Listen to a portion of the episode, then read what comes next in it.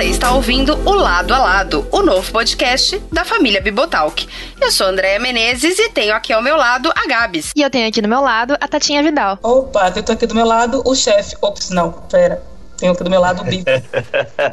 e eu tenho aqui ao meu lado o Rogério Moreira Júnior. E eu tenho aqui ao meu lado a Silvana Oliveira. É, é, é, eu tenho aqui do meu lado quem, quem, quem? Andréia. Isso mesmo, pessoal. Teremos um podcast aqui na família Bibotalk que será comandado, né? Eu e o Rogério estamos aqui hoje só para dizer oi, né? Mas este podcast é, o Rogério mesmo tá lá na, na, na, mesa de som. É aquele cara que mais se incomoda na igreja, né? Que nunca tá bom, né? o Rogério tá aqui só de técnico de som e eu tô aqui, gente, só pra dar aquela cara, aquela, aquelas boas-vindas a este novo podcast que surge aqui na família Bibotal, que é o lado a lado. E, gente, eu quero aqui, ó, eu vou pedir para elas se apresentarem, é, para a gente contar um pouco de como surgiu a ideia de criar esse podcast. A gente sempre teve é, no Bibotalk é, essa ideia de dar espaço né, para as pessoas falarem é, e sempre falta voz feminina. Né? Na podosfera, de maneira geral, nós temos poucas mulheres produzindo conteúdo para a internet. Mas é incrível que nos grupos do Telegram elas são bem ativas. E o lado a lado ele surge. Meninas, podemos dizer que ele surge do Telegram? Esse, a ideia do lado a lado surgiu nas comunidades aí do Telegram? Totalmente. Com certeza, com certeza. É, com certeza. olha aí. Ah, eu acho que a gente falou tanto no Telegram que o povo teve a ideia. Olha aí, gente, o que acontece? Então tivemos aí, aliás, eu não lembro quem teve a ideia, mas o Rodrigo Chaves, acho que o Giancarlo e várias outras pessoas ali nos grupos. Ó, oh, meninas, pô, vocês deviam gravar podcast, vocês deviam gravar podcast. E aquilo foi entrando no coraçãozinho delas, e aí elas montaram um grupinho separado, e de repente a coisa surgiu, e a coisa foi crescendo, foi ganhando vida, foi criando vida e surgiu o lado a lado. E a gente resolveu aqui, nós do Bibotal, que o Rogério veio falar comigo, eu falei com o Rogério, falei com o concílio. Galera, tem umas meninas aí né, que são crente, bem, se são crente eu vou ver ainda, né? Mas que são crente, estão lá e tal, tal, tal. E, pô, e elas têm umas ideias legais e não sei o que, cara. O que, que, vocês acham? Pô, elas estão com um projeto. E aí, beleza ou não? Se elas forem meninas, né, tementes à palavra de Deus, né? E então, ah, por que não? Vamos embora. E aí, gente, surgiu e você está aqui no piloto do lado a lado. Este podcast que será mensal, ok? Olha, isso é sabedoria feminina. Vamos começar mensal, não vamos dar passo maior que a perna. Vamos fazer aí mensal, que assim a gente vai conseguir produzir um programa legal. E eu quero então aqui pedir que elas se apresentem, né? Fale nome completo, RG, CPF, se gostaram do final de Lost e por aí vai. Lembrando que a resposta se gostaram ou não do final de Lost determina muita coisa aqui do, do lado a lado.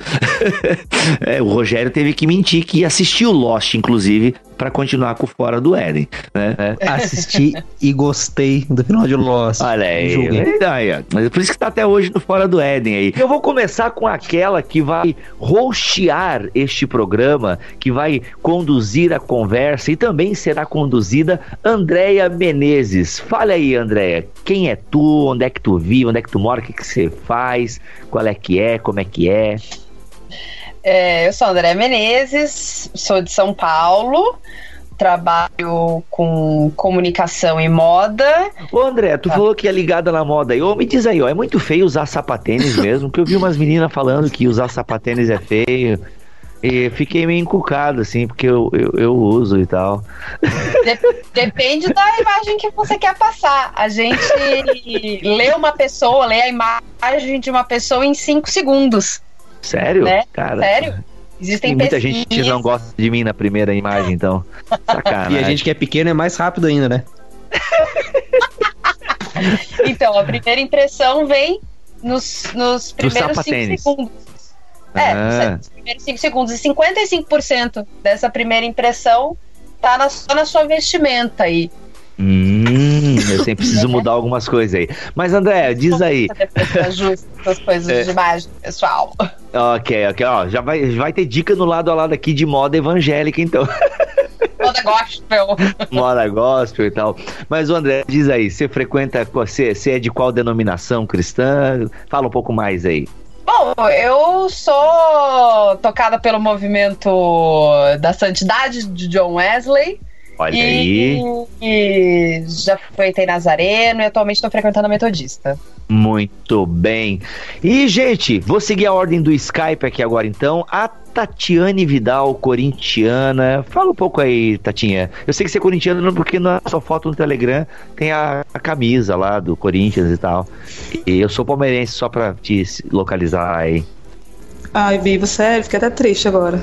Foi mal, mas eu, eu sou palmeirense, assim, tipo, porque sou, entendeu? Não se não acompanho. Pra mim, o Marcos ainda é o goleiro e tal. Acho que eu tô meio Ah, então tá ótimo, tá é, ótimo. O problema então... dele é que ou era o, o, o Palmeiras ou o Joinville.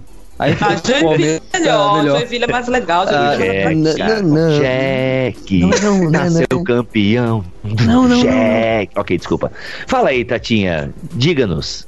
Eu sou Tatiane, mas gosto que me chamem de Tatinha agora, né? Porque já me chamaram muito de Tati, Teté. Então tá, é esqueçam é tatinha isso. agora, então. Você gosta de Agora é Tatinha, agora. é. Abandonei ah, okay. os apelidos antigos porque era de okay. criança uhum. e agora é de outros apelidos. Eu sou atualmente da Igreja Aliança com Deus Americana, sou baiana, tenho um pouco de sotaque, mas moro em São Paulo já tem 10 anos. Então tenho uma caminhada aqui em São Paulo já. Então tenho um Legal. sotaque misturado. E você frequenta qual igreja? Eu sou da Aliança aqui, Aliança com Deus em Americana. Uma Legal. igrejinha, uma, uma igreja nova, até um nova. E eu tenho uhum. ajudado, na verdade, eu e meu marido aqui no ministério, né? Até quando Deus mandar a gente para outro lugar, né? Porque a gente morava em Bahia, fosse Santo André, agora Americana. E é onde Deus nos levar agora. E essa mudança aí tá ligada ao emprego do teu marido? Ele é militar? Como é que é? Não, a gente veio por causa da. Ele, ele, muda e eu vou mudando com ele, né? Eu vou seguindo. Vai pra onde? Vamos pra lá, então vamos pra lá. Vamos pra cá, então vamos é. pra cá. Legal. E eu vim com ele e agora tô estudando, que a André faz moda, eu tô fazendo produção texto. Então eu faço o tecido que ela vai produzir. Olha aí, que legal, que legal, bacana. E seguindo a ordem do Skype aqui, tem a Silvana. E aí, Sil, tá beleza? Como é que é? Fala pra nós aí, o que, que você faz, quem é você. E vocês não estão falando se gostaram do final de Lost, mas tudo bem, vamos lá, segue, segue Você não perguntou, você não perguntou. eu tô zoando, gente, vai lá, segue aí, Sil. Então, eu sou a Silvana, eu moro em Niterói, que é uma cidade que fica ao lado do Rio de Janeiro. Dizem que tem a melhor vista do Pão de Açúcar. Olha aí, é... tem a ponte também, que é famosa. Tem a ponte maravilhosa, uma das maiores obras da ditadura militar. Quem admirar vem aqui assistir. ver como é que funciona. como e é que é uma ponte e tal. Uhum. Como é que é uma ponte, como é feita. Pode ver, vai gostar, vai curtir. E eu sou médica. Olha eu, aí. É, eu fiz minha especialidade em geriatria, já exerço a profissão há mais de 10 anos. Isso dá uma ideia de velhice horrorosa, né? Mas não, mas Nossa, é verdade. Você já passou dos 30, então? Já passei dos 30 né? É só ladeira abaixo agora, hein? Nossa. Pois é, pois é, mas eu tô usando, eu tô usando os artifícios da geriatria em mim. e e eu não assisti o final de Lost, pronto. Olha aí, que, que pecadora. Mas, ô Sius, é, geriatria é, é, aquela cuida da terceira idade, né? Isso. E, e no caso, isso foi uma. Porque assim, eu já ouvi dizer que muitas pessoas não, não curtem muito essa área, que tem às vezes poucos profissionais e tal. Como é que foi essa escolha, geriatria e tal? Tipo, porque dizem que. Eu tenho um amigo meu que eu ele, ele, ele é nefrologista. Ele fala, pô, cara, o ruim da minha área médica é que só vem gente que já tá indo pra lá, né? Eu, eu mais trabalho paliativo do que curo pessoas e tal. E a geriatria, como é que é assim? E ele falou, é, assim como a geriatria também, às vezes tem poucos profissionais e tal, o pessoal não vem muito para essa área. Pô, é uma coisa nobre, bacana. Então, eu, eu sou professora da faculdade de medicina, né? Eu, eu costumo. Oh, é, louco. Eu costumo. Desculpa, eu não tenho nem roupa para falar com a Silvana, rapaz. que, né? que isso? Nada disso. Então, eu, eu costumo dizer que geriatria não é para quem quer, né? Para quem pode. Para ser geriatra tem que ter um certo perfil. Na verdade, o, geriatra pode atender alguém com 30, 35, 40, 50, 60 ou 90 uhum. anos. É, é medicina okay. do envelhecimento. Pode pegar as pessoas ah, entendi. nas mais uhum. variadas fases do processo. Quando você atende muito precocemente, você vai tratar, você vai fazer mais prevenção, você vai tratar fator de risco, aconselhar e tudo mais. Quando você trata uhum. mais tarde, você já vai tratar os efeitos. A, a uhum. geriatria exige muita paciência, uma habilidade grande com pessoas, você lida muito com família, não só com a pessoa. Caraca, é, é verdade. Mano. É, você lida hum. com todo o entorno. Tem que ter uma visão muito grande para a sociedade. Então, por exemplo, os meus alunos, semana que vem, vão me falar de previdência, vão me falar de transição tá demográfica. Acabada, tá acabada, tá acabada. A previdência tá é, acabada. É, então, então, assim, a gente. Movimento a gente... Maranata, né? É, Isso, é o movimento. Maranata. Então a gente tem uma visão um pouco mais geral, porque a gente tem que. Tra... A gente não adianta a gente tratar uma medicação se a pessoa, por exemplo, não tem dinheiro para Afinal é geriatria, né? Por isso é uma visão geral. Opa, desculpa, é. vai. Não, mais ou menos isso, assim. Não dá, não dá pra ser geriatra só olhando o paciente, né? A questão é que a gente uhum. tem que todo. E isso, na que verdade, me atraiu. Deus foi me direcionando para isso. Eu queria fazer endocrinologia. Eu, eu, eu, na verdade, eu troquei de especialidade mais cinco vezes durante a faculdade. Eu não sou uma pessoa indecisa, tá? Uhum. Mas Deus, Deus, Deus, foi me fazendo experimentar de tudo, porque no final eu fiquei com uma especialidade que, em que eu acabo tendo que exercitar várias habilidades. E aí Ou Deus foi me direcionando. Do espírito, né? É, exatamente. E aí muito no bom, final caiu na geriatria. Ô Sil, e você vai em qual igreja aí, em Niterói? Eu sou batista, vou na igreja batista Jardim Caraí. Posso falar porque Olha. meu pastor vai, não vai me dar bronca por eu estar no podcast, não. Olha aí, muito bom. E para completar o time aqui das mulheres do lado a lado, a Gabrielen Carmo. Olha aí, e aí, Gabs, tudo bem? Tudo bem. Bom, eu sou a Gabriela Carmo, né? Mas pode me chamar de Gabs. Eu tenho 23 anos, acho que eu sou a caçula da equipe, né? Olha aí, é, me respeita, mulher. É. Opa, é advogada. Eu, eu, ô, doutora, desculpa, doutora. Ô, louco. Eu sou advogada, eu moro em Paranaguá, no litoral do Paraná, e eu não assisti Lost. Já é, posso pedir demissão? Suits, né? Com certeza. Muito bom. E Gabs, você vai em qual igreja aí? Eu sou membro da Igreja Batista Nova Vida. Olha aí, que da hora. 23 anos, advogada, batista, que da hora. E Gabs, você trabalha com que parte do direito aí? Daquela que só tem pepino de cadeia ou naquela que, que, que, que né? Que, né? você é de qual área do direito aí? Bom, eu atualmente eu tô me especializando em direito tributário tá? Mas eu também Esse aí dá pego dinheiro. algumas causas... Esse aí me disseram que dá dinheiro. é, um, um, dia vai dar, um dia vai dar. Mas eu também pego algumas causas cíveis e trabalhistas e raramente solto alguém. muito legal, muito legal.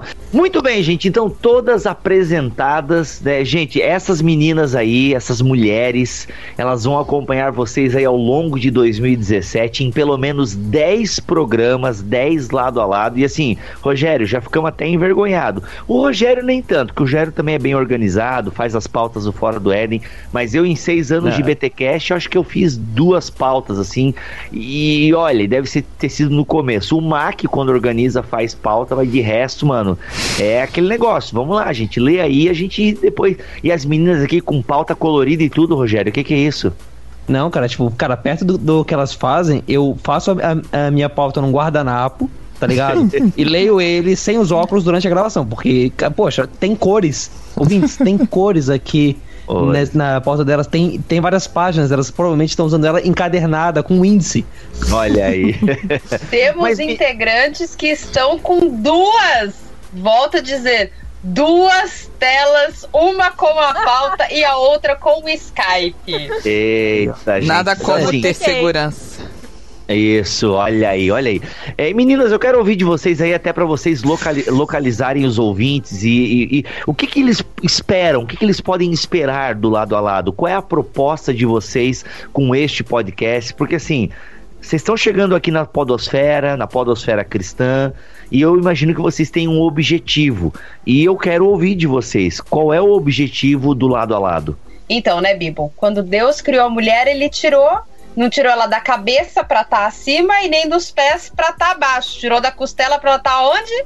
Do lado. Olha aí. Uhum. Então a nossa ideia é, então a nossa proposta é fazer, né, ter um trabalho através do podcast, né, como Deus falou para a mulher, né, de edificar a igreja, né? Então a gente quer trazer aqui temas que não são falados na igreja, que não são falados nos ambientes cristãos é, comumente, ou se são falados, são falados daquela forma meio assim, meio nos bastidores, não com tantas informações. E o que a gente quer trazer é informação, né? Para que as pessoas possam ter base para tirar suas conclusões, desenhar os seus pontos de vista, né? É, a ideia é falar de comportamento cristão, né? Como um todo, uma uhum. visão abrangente, olhando todos os pontos de vista e tentando obter uma visão madura disso. Legal. Mas é, não é um podcast para meninas. Não, Ou é? não, não. Não, não. Não, por favor, não para de ouvir, pelo amor de Deus, é para todo mundo. Não. Quando a gente sentou para conversar, né? Uma coisa que a gente sabia era o que a gente não queria. A gente não queria ser um podcast de mulher falando para mulher, assunto de mulher. Isso. E no caso aqui, um podcast cristão falando de assunto de mulher para a igreja. Não era isso Tira esse uhum. final para a igreja, tá, Rogério? Porque a gente, a gente fala muito nos grupos do Telegram sobre vários assuntos. Então, por que não falar isso no podcast? Porque se restringir apenas a mulher o que a gente pode falar? A gente fala sobre qualquer coisa no Telegram, a gente fala sobre qualquer coisa em, em na igreja, então a gente pode falar sobre qualquer coisa para qualquer pessoa. Não é restrito para a mulher. Não é porque nós somos mulheres que restringe para a mulher. A gente tem uma representatividade legal nos grupos do Telegram e a gente quis é, mostrar para as outras pessoas que não fazem parte dos nossos grupos, né, de que convivem com a gente, que a gente também pode falar sobre, sobre assuntos relacionados à igreja e sendo mulheres, né? Porque existe um certo preconceito, acredito, dentro da igreja, né? Que às vezes a mulher não pode não pode lidar com certos assuntos e tal. Então a gente está querendo mostrar que pode sim. A gente pode. Muito bom, e pode mesmo. E, e é inegável, gente. Não é um podcast para meninas, mas é um podcast feito por mulheres, né? E eu acho isso bacana porque, é, além de vocês serem bem ativas nos grupos do Telegram, dando a, as opiniões, e vocês estão lá, e é uma discussão geralmente saudável que, que tem nos grupos, a, a, vocês têm a percepção é, é, feminina. Não, não pareceu feminista. né? Então, assim, é existe uma percepção feminina que às vezes nós, homens, não. É, é, são pontos de vista diferentes, né? São localizações diferentes. Então, assim, não é um podcast de feministas, pelo que eu conversei com as meninas, né? É, nenhuma delas é ativista feminista. Uh, então, assim, mas é, a gente reconhece que o Ministério Feminino ele tem muito a contribuir. E não é assim, gente, é um complemento. Não, é lado a lado. Né? Eu acho que isso é, é muito importante a gente localizar o ouvinte nesse sentido. E uma coisa que eu acho muito legal aqui do lado a lado é que, olha só, ouvinte, vocês têm aqui quatro participantes que uma é médica, a outra é advogada, as outras duas trabalham com moda, você tem gente casada, você tem solteiras, noivas, é, tem toda uma. tem vários pontos de vista sendo apresentados aqui que ajudam a pegar um tema simples e, poxa, né? Vão, vai ser mais do que os podcasts onde você tem pessoas bem intencionadas falando sobre o que elas acham e dando a opinião delas. Vai ser muito melhor que fora do Éden, onde a gente faz uma vozinha de entendido e fala sobre as notícias. Aqui vai ter especialistas. muito bom. Inclusive ah. temos departamento de pesquisa. Olha é aí. verdade, é verdade. É, Silvana comandando. No departamento de pesquisa. O nosso Olha departamento aí. de pesquisa é o Google. Agora, agora os comentários vão vir em cima de mim, né? Pois é. Aqui não, aqui não rola Wikipedia, não, viu? Só pra deixar claro. Olha aí. Não, é verdade. Google Docs. A gente entrou no Google Docs. A gente Olha pegou aí. Várias, vários artigos acadêmicos e Muito bom. E meninas, entrando no tema então deste primeiro episódio, Uh, por que vocês escolheram esse primeiro tema, desigrejados, né? Um tema que inclusive já foi abordado em meu no primeiro ano do BTcast, mas eu olhei a pauta de vocês e aí vocês já percebam, ouvinte, que é uma outra pegada, vai ser diferente, não vai ser mais do mesmo. E, e queria ouvir de vocês por que esse tema, né, do de, antes da gente entrar propriamente na discussão, mas por que esse primeiro tema? E, e, eu sei também que vocês vão fazer, né, como vocês vão fazer por temporadas, como é o contraponto, né, é, ainda que vocês vão ter um episódio por mês, então serão 10 episódios aí praticamente, mas eu sei que vocês vão fazer, esse ano vocês vão abordar um tema, né, vocês vão fazer anos temáticos e tal. Fale um pouco, né, do tema desse ano e por que começar com esse tema. Bom, a gente quer tratar da saúde da igreja nesse primeiro ano. Do, de, nós levantamos vários temas nas nossas conversas, assuntos que a gente julgou interessante abordar, e a gente percebeu que a saúde da igreja era muito importante. Bom, então por que a gente escolheu? Bom, a gente escolheu falar sobre os desigrejados, porque de todos os temas que a gente levantou, a gente percebeu que tinha uma unidade entre eles que era a saúde da igreja. Então, desigrejados era um desses temas relativos à saúde da igreja e vou confessar para vocês, era o tema mais leve que a gente tinha. Então a gente quis começar aos poucos, devagarzinho para não assustar o ouvinte, né? Uhum. E com relação a isso, André, que você falou sobre. Eh, sobre o desigrejar, seu primeiro tema, a saúde da igreja, ela reflete bastante nesse caso, porque os desigrejados, em muitas partes, em muitos casos, saíram por causa da igreja que estava com a saúde meio deteriorada em alguns, alguns locais. Alguns locais que teve igrejas que estavam com problema e acabou refletindo nessas pessoas que saíram da igreja. Então, por isso que a gente pegou esse tema para falar também.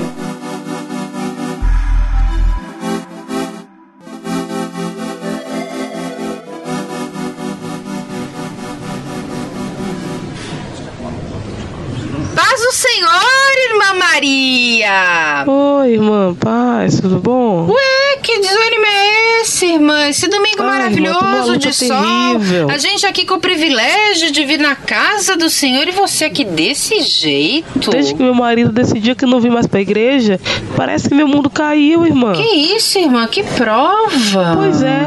Meu marido agora cismou com isso. João diz que não vem mais para a igreja porque a igreja é muito grande, que não acolhe as pessoas, que está machucado com o pastor, que ele está cheio de desvio teológico, irmã. Como é que pode uma coisa dessa? Agora ele quer cultuar em casa e tomar ceia na televisão. Olha, eu sei que você está passando, eu nem queria comentar disso, mas eu tô com o mesmo problema em casa. Sabe o Juninho, o meu menino do meio?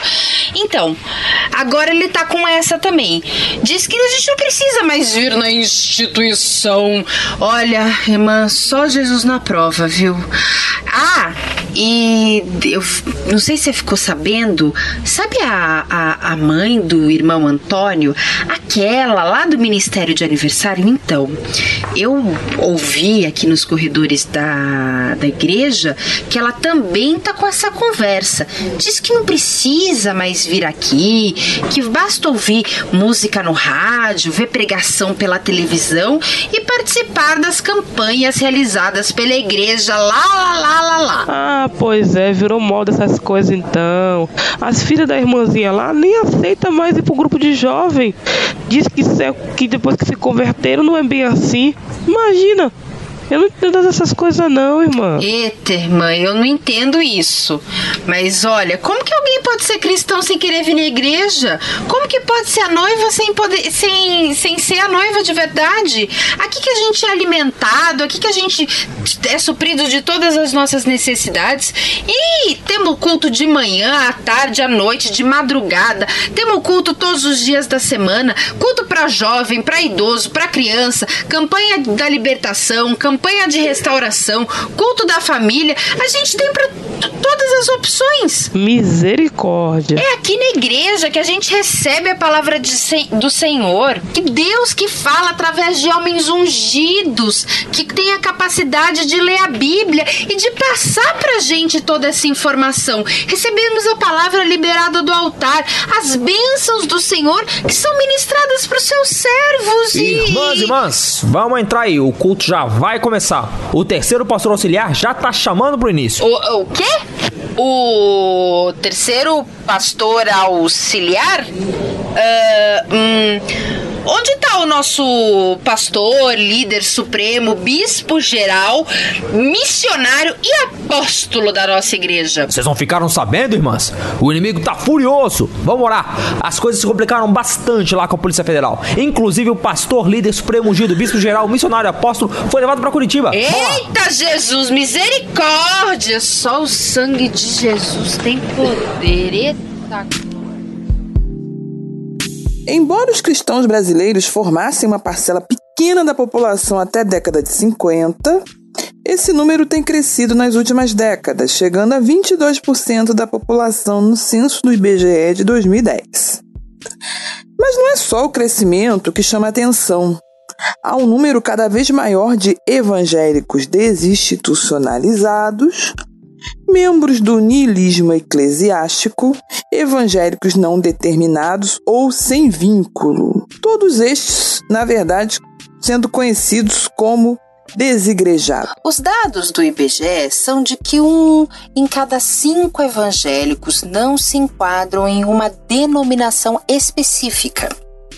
Para muitos desigrejados, a forma adequada de viver a vida cristã é ir a reuniões de diversas denominações, participar só de reuniões informais ou simplesmente ter um contato virtual com pregações, músicas e outros irmãos de fé.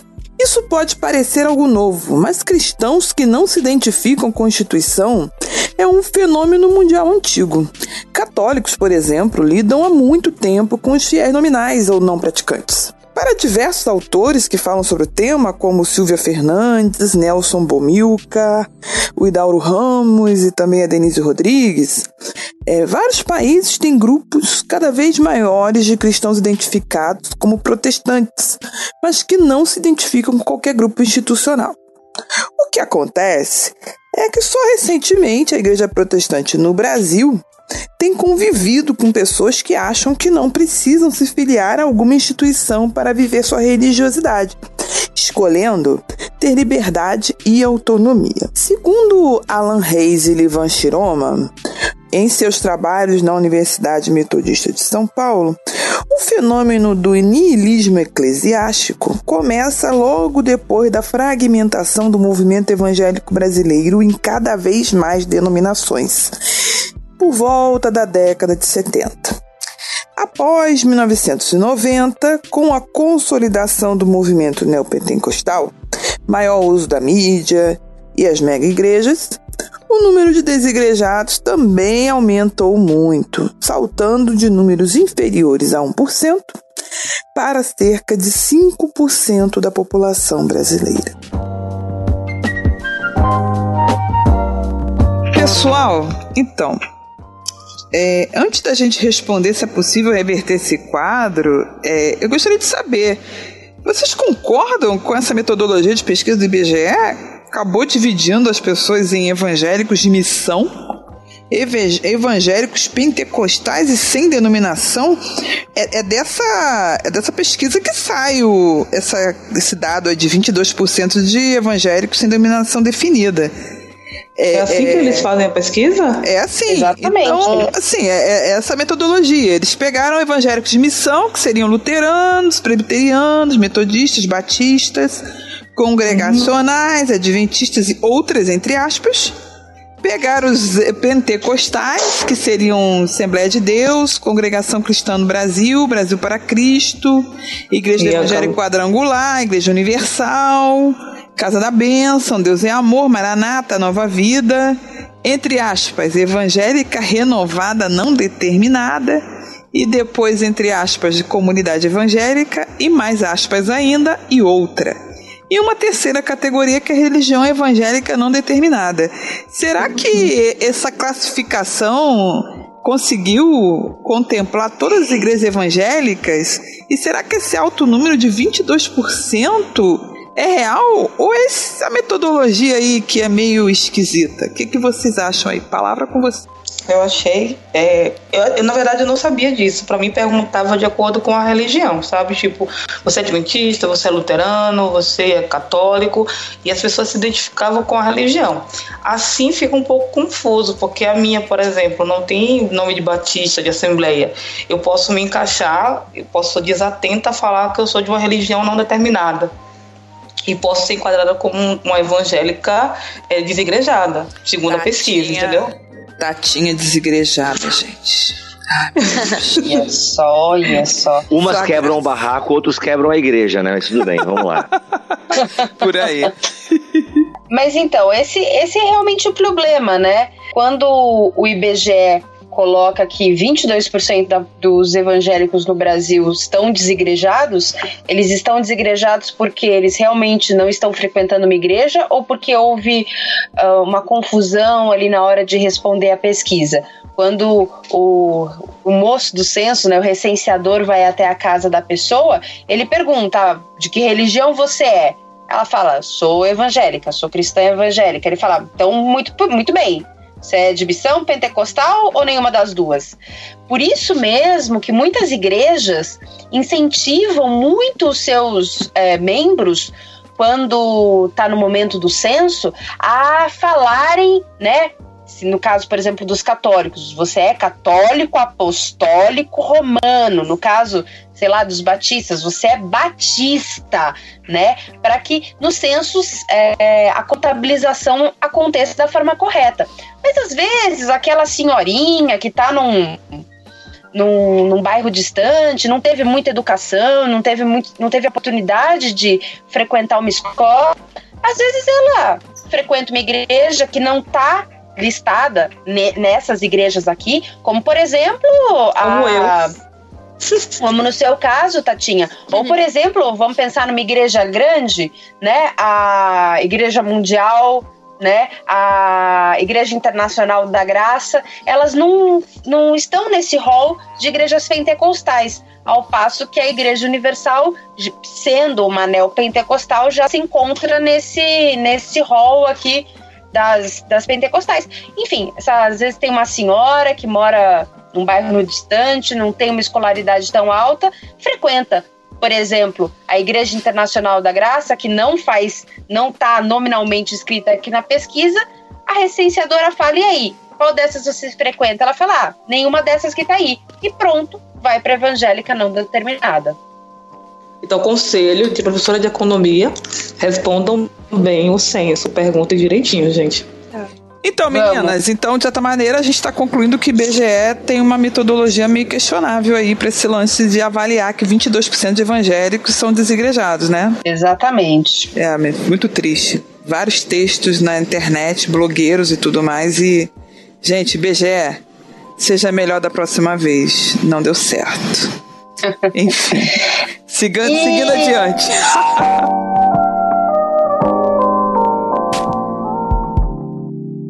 Márcio Muniz debateu a questão dos cristãos protestantes anônimos, que não se vinculam a nenhum rótulo institucional.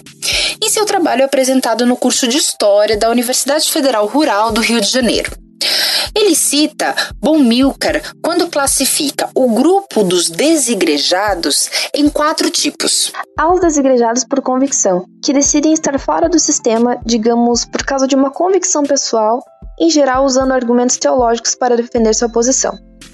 Segundo o pastor Nelson Bomilcar, essas pessoas consideram que a igreja está desvirtuada em sua natureza, essência, na proposta relacional comunitária e em sua proposta de missão e serviço. Elas alardeiam a distância entre o que vemos hoje na prática e o que poderia ser feito visando o melhor dos fundamentos colocados por Jesus e seus apóstolos.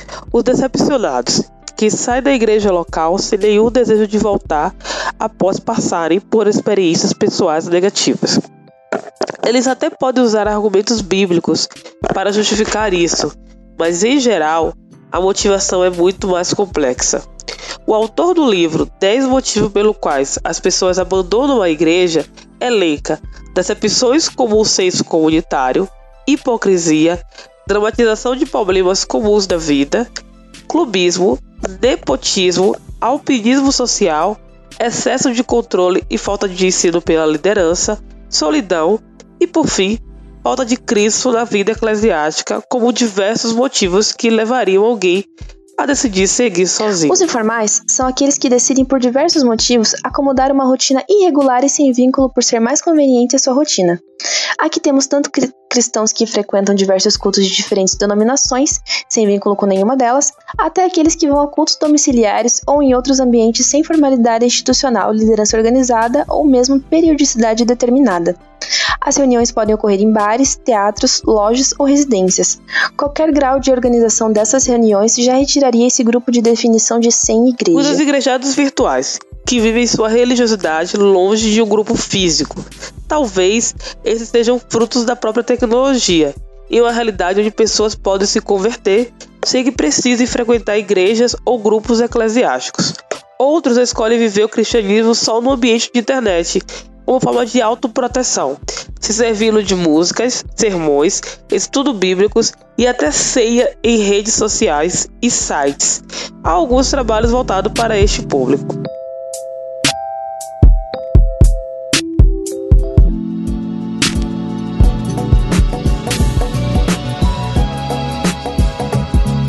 E Gabs, e essa história da contracultura cristã, né, que muitas igrejas têm, né, que buscam afastar o fiel de toda a cultura secular, demonizando muitas vezes o que, que não é da igreja, né, e acabam criando uma igreja com uma estrutura muito forte. Você acha que isso pode ter contribuído para esse aumento desse número? Porque é inegável que existem pessoas que se entendem como cristãs protestantes, mas não estão frequentando nenhuma igreja, né? Por mais que esse número aí esteja meio hum, a gente não tenha tanta certeza dele, né? Que a gente já viu que tem alguns problemas aí com a, a metodologia de pesquisa. Você acha que isso pode ter contribuído para alguma coisa? Olha, Deia, com certeza. Acredito que tenham denominações que façam isso de uma forma mais forte, né, do que outras. Uh, a gente vê que as igrejas mo mais modernas elas já têm uma visão mais, vamos falar, liberal, né? Nesse sentido. Mas acredito sim que essa contracultura ela acaba por pressionar o fiel né? Ela acaba por criar uma sensação na pessoa de que ela faz parte de algo até porque quando a pessoa acaba por estudar, por ter mais contato com né, materiais né, mais esclarecidos assim sobre o assunto, ela acaba por se sentir um pouco enganada e até ter perdido, perdido tempo dentro de uma comunidade que reprimia algumas práticas que na verdade eram tidas como pecaminosas, mas não são. Né? E acaba gerando uma revolta nas pessoas, né? E acaba, elas acabam por se afastar da, da, da igreja, né? E muitas vezes elas, elas até continuam praticando né, a fé cristã, mas é, criam uma versão à institucionalização. É que muitas vezes, quando a gente fala de desigrejado, a gente acaba por ligar a ideia de desviado, né? Desviado. Então, assim, o que seria um né, o que seria um desviado, né? Porque às vezes a pessoa não tá dentro de uma igreja é, local, não tá vinculada a nenhuma igreja local, mas ela continua praticando a fé cristã da forma que ela acha melhor, né? E eu acho que assim, às vezes uh, certas pessoas as denominam como desviados, e isso me leva a outra pergunta: será que algumas pessoas que são institucionalizadas não, não acabam sendo arrogantes por pensar dessa forma? Tipo, quem não tá na igreja é desviado? Entendeu? É, é, uma, é uma arrogância da, das pessoas que, que são. Que, que fazem parte, são membros né, de uma igreja local isso também acaba por afastar mais as pessoas, né, da igreja. Mas, mas, mas então, a gente precisa explorar melhor isso daí. mas então é, vamos lá. O que, é, que não é ser um desigrejado? É, Essa boa. é a pergunta que não quer calar. É. Que a gente, né, tá vendo aqui possibilidades do que o que é ser um desigrejado, mas tá, e o que, que não é ser desigrejado? O que, que vocês acham? De tudo que a gente está vendo, o que, que não é ser um desigrejado?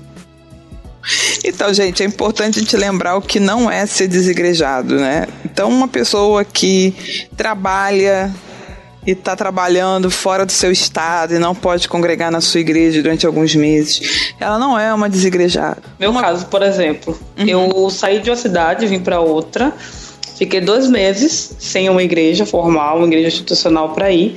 Fiquei em casa durante dois meses com meu marido. Ele trabalha dia sim, dia não, de noite, então não tinha como eu ir para uma igreja sem ele, era complicado. Ficamos dois meses sem ir para igreja. Eu não era desigrejada, apesar de parecer para muita gente porque a gente tinha um vínculo com a outra e estava procurando, achava em transição, na verdade. Então tem muita gente que está em transição, viajou, se mudou e está procurando igreja. Não é desigrejado. É, a pessoa que está em transição entre igrejas, é outro grupo que eu ia falar, ela está saindo de uma e procurando outra. Um dos critérios para ser desigrejada é desvinculação definitiva, é entender que ela não quer se vincular a uma nova igreja quando ela sai de uma. É, o outro critério, por exemplo, um conferencista, um pregador itinerante que tem uma igreja de base, um jogador de futebol que é um atleta que trabalha viajando. e, e, ele acaba exercendo o seu trabalho e ora vai na igreja, ora não vai, também não é desigrejado. Então, o, o desigrejado, ele tem uma característica que é a não intenção de vinculação a uma instituição eclesiástica. Esse é um ponto fundamental. Silvana, então assim, aquele meu grupo de amigos que se reúne aqui na, na Starbucks ou em outra cafeteria aqui nos domingos ou nas terças-feiras para ler a Bíblia, às vezes é uma palavra rápida de 10 minutos, mas tem um momento de comunhão ali. Eles, então eles, a gente pode considerar eles igreja? Então, se a reunião for regular, segundo os critérios desses pesquisadores, se a reunião for regular por toda terça-feira tiver horário fechado e você tiver o compromisso de toda semana, porque você entende ser importante, você não é um frequentador esporádico, não é mais desigrejado. Olha só. Sim, Peraí, é, gente, mas aí. Explodindo. Ah, eu, eu, tenho, eu tenho ressalvas, porque ah, mas eles só se reúnem ali, tomam um café, leem uma Bíblia, aquela coisa cool. Aí a gente tem que voltar um pouco mais então na, na nossa conversa e definir o que é igreja. Uhum. Nós já fizemos isso no BTcast, que é o podcast aqui da casa. Mas então acho que para nossa conversa é bom trazer também essa definição, porque então quer dizer que igreja é só se reunir per periodicamente em um local e ter uma exposição da palavra? Será que a gente não está reduzindo um pouco o conceito de igreja? Então, o, o Bibo, pelo, pelo que eu, eu, eu, li, na verdade eles, eles são. Porque assim, o, os pesquisadores eles fazem uma diferenciação entre desigrejado e desinstitucionalizados. Essas pessoas, se eles fazem uma reunião periódica toda terça-feira e não se reúnem mais, e não tem grupo de WhatsApp, e não tem qualquer outra interação, você está assumindo que eles não têm nenhuma outra interação exceto a reunião de terça com o compartilhamento da palavra. Então você pode até assumir que talvez eles estejam desinstitucionalizados. Mas se essas pessoas, por exemplo, já fazem uma cotização de valor para pagar o local, já fazem um, tem um grupo de WhatsApp para conversar e compartilhar suas questões durante a semana. Eles já estão saindo, eles na verdade eles estão na transição entre o terceiro grupo que a gente vai discutir e os, de, e os institucionalizados, entendeu? Só que eles são uma instituição de baixa complexidade, esse que é o ponto. Então, segundo Segundo as pesquisas, assim, o que a gente viu é o seguinte: existe a instituição, que seria a igreja com CNPJ, existe a pessoa isolada, que é o desig... ou que não vai, é, vai sem compromisso nenhum, então seria a pessoa que uma semana vai na igreja da graça, uma semana na Universal, uma semana na Igreja Orgânica, que tem um grupo, uma célula que ele vai de vez em quando. Esse é o desigrejado. Agora, essa pessoa toda semana tá indo no mesmo grupo, e esse grupo tem que rachar o valor da, da, da, da, do aluguel do local onde ele vai toda semana. E tem um grupinho de WhatsApp, ele já é quase uma igreja orgânica, entendeu? Ele já, ele já não é um grupo totalmente desorganizado. A menos que ele não marque as reuniões. Isso eu tô falando dessa definição acadêmica, não tô nem dizendo o que, que eu acho. Mas aí acho que tá faltando a questão das ordenanças, Sil, sabe? Eu acho que a, a questão das ordenanças ou sacramentos está sendo totalmente esquecida. Não é, isso não é problemático. Mas, porque então, aí, aí que vem o, o Bibo.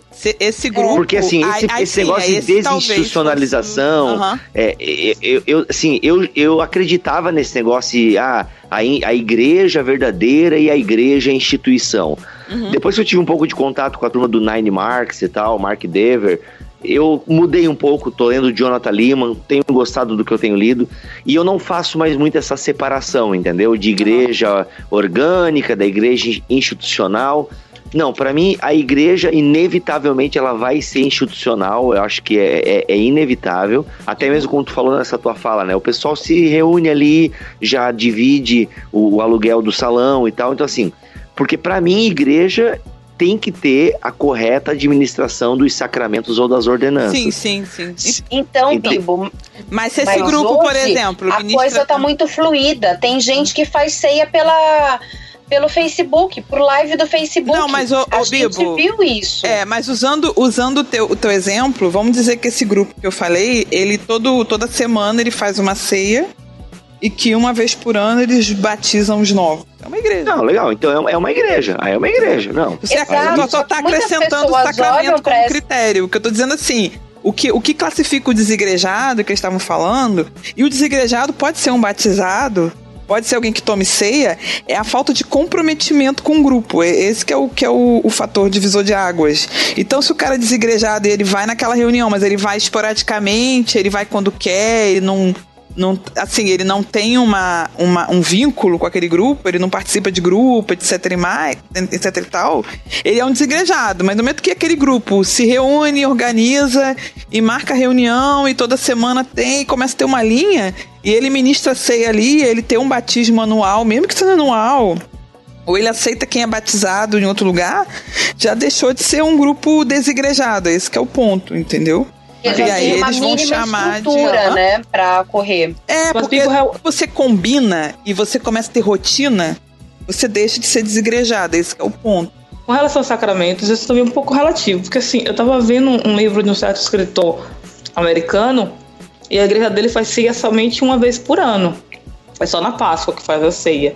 Então, assim, se por acaso esses, essas pessoas entendem dessa forma e faz a ceia uma vez por ano, não faz uma coisa regular, como as igrejas normais ah, institucionais fazem, que é tudo todo mês, bonitinho, arrumadinho, estariam errados de certa forma? Teria que ser o padrão institucional que temos hoje, ou eles poderiam criar o padrão dele? Tem também essa Não, questão. então assim, então assim, gente, mas a, é que na fala que a Sil estava dando antes, não apareceu a questão dos sacramentos. Ah, tá. Era compro... Uhum. Então, era, era, era compromisso semanal e um grupo de comunhão. Tem que ter ordenança e tem que ter sacramentos. É, agora, a Bíblia não é clara em relação à frequência do, do, uhum. do, dos sacramentos ou das ordenanças, mas tem que ter.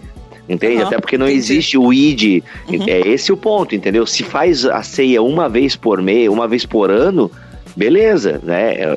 Mas, ou se faz o batismo uma vez por ano, mas tem, tem um, se tem essa ideia de que, porque assim, gente, por que, que eu levantei essa bola, entende? Uhum. Porque senão fica muito aquela ideia da, de ser cool. Entende? Não, uhum. a gente se reúne ali no café, e aí tem uma palavra. É, e às vezes não é nem uma palavra.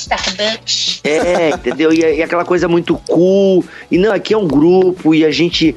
Entende? Mas eu entendi tá. o teu ponto. Não, é, tem o compromisso aí... semanal, tem sacramentos uhum. e, e, tem, digamos, um envolvimento. Então, assim, isso para mim já é instituição. Sim, sim. Entende? Já tá se organizando, daqui a pouco vai ter que ter CNPJ, porque eles vão querer ir para um local. Exato. Não vai dar para ficar sempre no, no galpão ali ou na, ou na, na lancheria tal. Entendeu? É só, é só nesse ponto. O que eu li é o seguinte, que muitas vezes o cara da igreja orgânica, da igreja orgânica, o mais desse grupo, ele vai batizar, não vai ter aquela cerimônia, aquele ritual do batismo, né? Ele não, vai fazer um batismo precisa. público, mas ele marca com a pessoa, vamos pra praia amanhã e eu te batizo. Sim, às Entendeu? vezes é três, quatro pessoas da própria célula. Tem uma igreja aqui em Joinville que eu não concordo com toda a metodologia deles, mas uma coisa eu acho muito legal, eles são desburocratizados batizados. Uhum. Então, assim, o batismo é o seguinte: tem a, a célula lá que acontece e tem alguém que está sendo discipulado, essa pessoa se decide por Jesus. O que acontece? Eles batizam na pia da casa lá mesmo, entendeu? Uhum. Eu acho isso fantástico, entende? E, então, assim, eles não têm uma cerimônia, é ali, tem testemunha, tem uma confissão pública de fé, tá valendo. Entendeu? Isso. Essa pessoa tá entrando no hall de membros da igreja. Uhum. Entende? Foi falado no, no, no BTCast 188, né? O que é igreja, como, como o Bibo tinha falado, que faltava definir o que é uma igreja, né? E eu vou usar uma frase que foi falada no BTCast 188, que é a igreja é a reunião dos regenerados como, com o objetivo de pregar corretamente o evangelho, assim como cumprir corretamente as ordenanças de batismo e ceia, né? E também é importante fazer a, a distinção entre igreja local e igreja de Jesus, né? Que a, a igreja universal ninguém enxerga, mas enxerga a igreja local, né? A igreja local é como se fosse a embaixada do reino, né? Aqui na terra, né? Aí até peguei umas, umas frases, eu, eu fiz, desculpa, mas é que eu fui escutando o BTcast 188 e fui anotando. uh, acho que foi o Jonas que falou, foi o Bibo, mas acho que foi o Jonas que falou que a igreja, ela é o espelho da glória de Deus, né? Ela é aquilo que, pelo qual as pessoas enxergam a Deus, aquela que faz com que o evangelho seja visto pelo mundo e nunca é o indivíduo. É difícil, né, você você visualizar a pessoa e tipo, ver Deus na vida dela se você não conversar com ela, não conviver com ela. Você vai olhar pra igreja e vai saber que você pode encontrar Deus lá, né? Você vai, vai passar a, a ter comunhão e aprender sobre Deus numa igreja local, né? Então, é, o indivíduo ele não é completo, completo sozinho. Como disse o Jonas, né? Igreja sem prestar conta, sem, sem discipulado, não é igreja, é egoísmo, é narcisismo. E até um ponto que ele levanta interessante, que ele fala assim que a gente está tão marcado pelo consumismo e individualismo que não interpreta mais a Bíblia como uma visão comunitária, né? E sim uma visão individual. Uh, o fruto que é produzido na gente não é pra gente, mas pro outro. E isso acaba não, não repartindo aquilo que a gente recebe de Deus com os outros se a gente não frequenta uma igreja local. Por isso, Gabi, que voltando à tua fala lá no começo da nossa conversa, para mim, desigrejado é um desviado. Entende? Que gerou toda essa nossa conversa. E Entenderam onde gente... eu quis chegar? Sim, sim. Mas, Bibo, se a pessoa vai para a igreja, por exemplo, ela tá no local agora, não é, ela tá aqui numa cidade e não tem uma igreja que tenha umas coisas legais. Sabe? Tem muita igreja com umas heresias, com as coisinhas que não tem nada a ver, e, e, a igreja que pode ser mais próxima a ela é longe e ela não consegue ir. Então ela vai uma ali, vai outra ali, só vai orar, vai receber a palavra, ela ouve a pregação na, na internet, ela busca a palavra de Deus na televisão, ela seria um, desvi um desviado?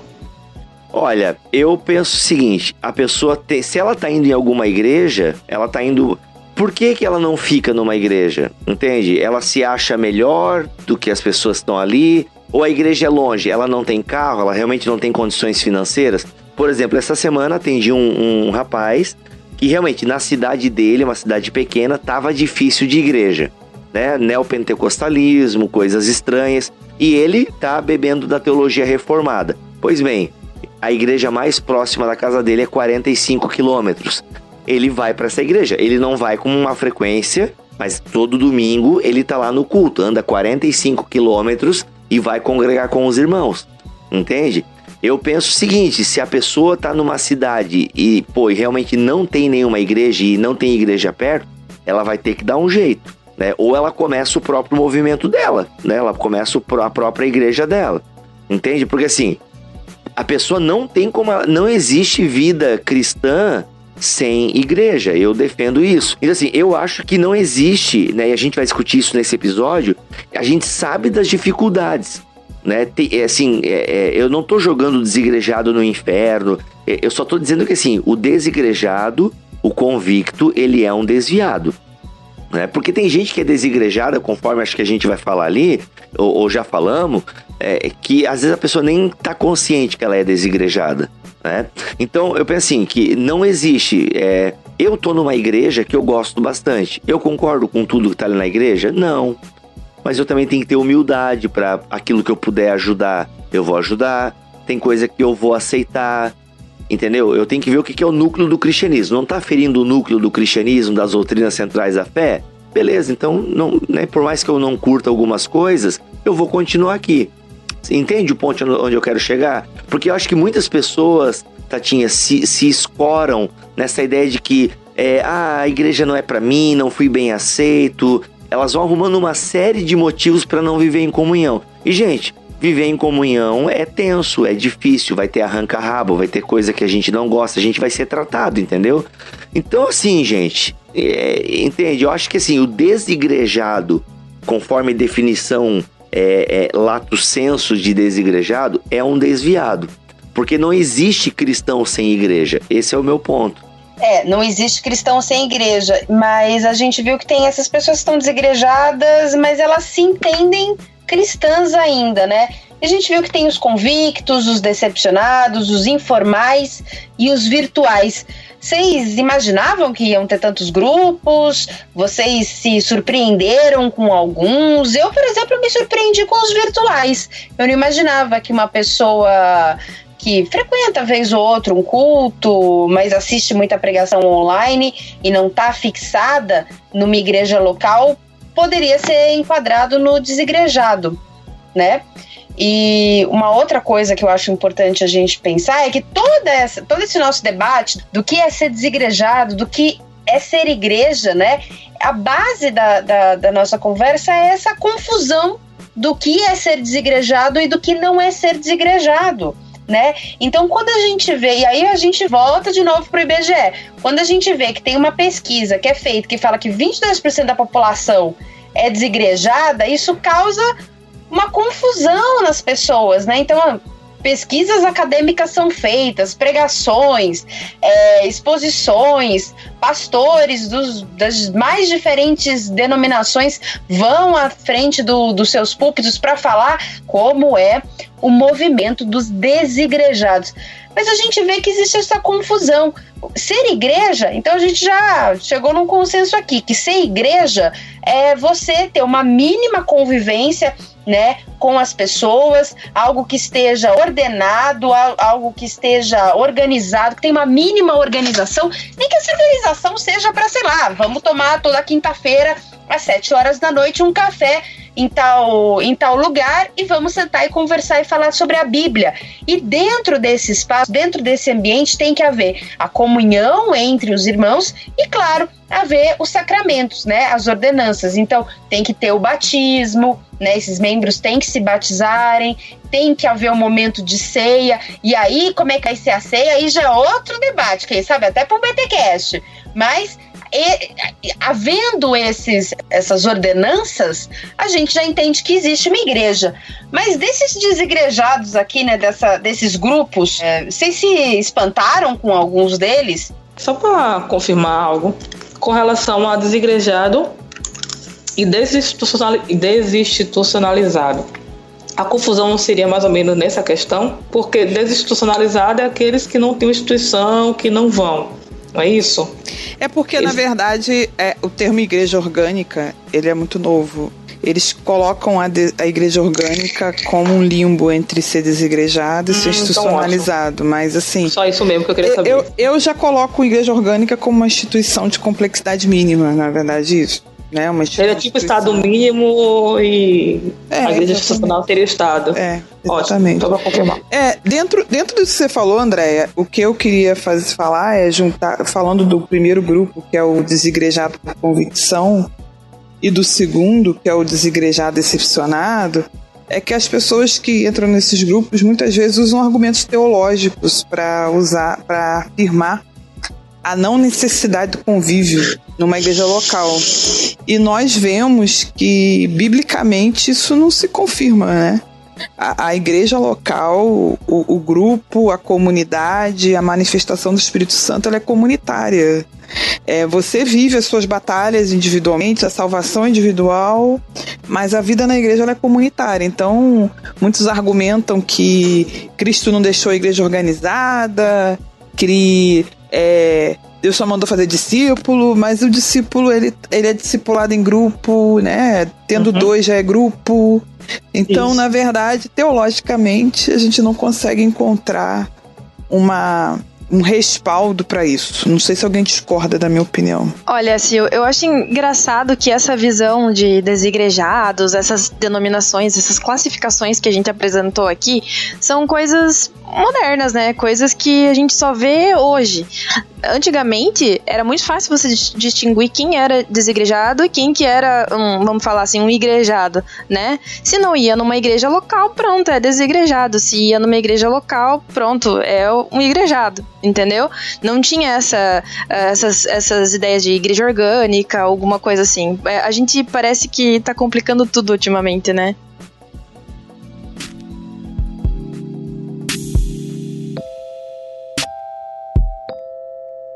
Mas o niilismo eclesiástico, esse movimento de não se vincular a uma igreja, seria proteção contra o ser humano ou a instituição?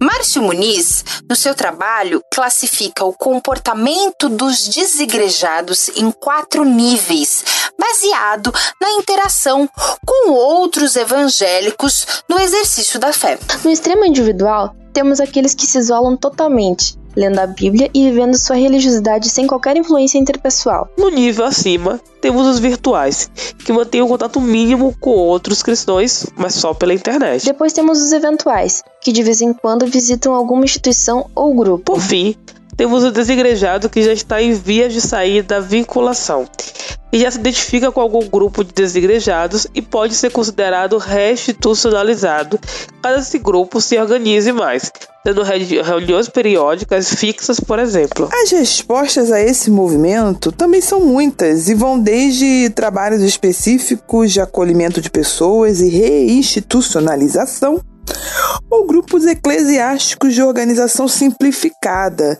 é, que por nós assim são conhecidos como igrejas orgânicas. Ou ainda trabalhos de assistência virtual para esses cristãos, que se encontram distantes do ambiente físico. Parece que é mais fácil que esse fenômeno aumente do que diminua. E a igreja institucional, mesmo que tente fugir disso, cada vez mais gera desigrejados. Então, é possível reverter este quadro?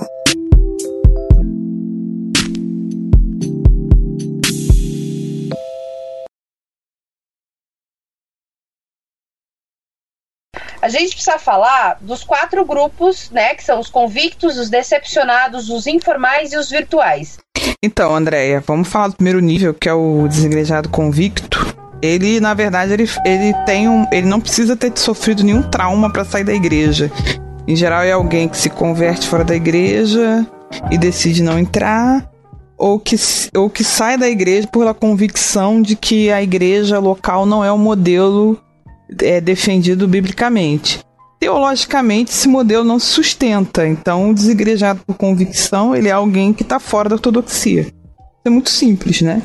A, igre... a vida eclesiástica é comunitária, então não dá para você dizer que lendo a Bíblia em casa e orando você é igreja. Você tem que ter um vínculo com outras pessoas. Então, esse grupo convicto é, é, é muito fácil de você poder delimitar. É, já indo para o segundo, me adiantando, depois as pessoas podem falar, o segundo grupo, que é o dos decepcionados, ele tem uma chave que é o da disciplina eclesiástica. Tanto igrejas que disciplinam sem acolher, sem usar a disciplina bíblica, que é uma disciplina voltada para exortar e levar ao arrependimento, quanto pessoas que muitas vezes são disciplinadas e não reconhecem a supremacia da igreja em aplicar disciplina. Eu acho que isso é muito importante. Muitos, tão, muitos decepcionados estão aí fora simplesmente por falta de perdão. Falta de perdão da igreja ao pecado do irmão e falta de perdão do irmão ao erro da igreja.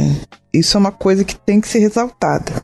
É, nem sempre a igreja agiu certo, nem sempre o irmão agiu certo, mas é muitas vezes um motivo muito mais para acerto aquilo que Cristo fala deixar a oferta no altar e voltar para se acertar do que uma questão de um lado ou outro estar errado. É mais uma questão de acerto pessoal mesmo.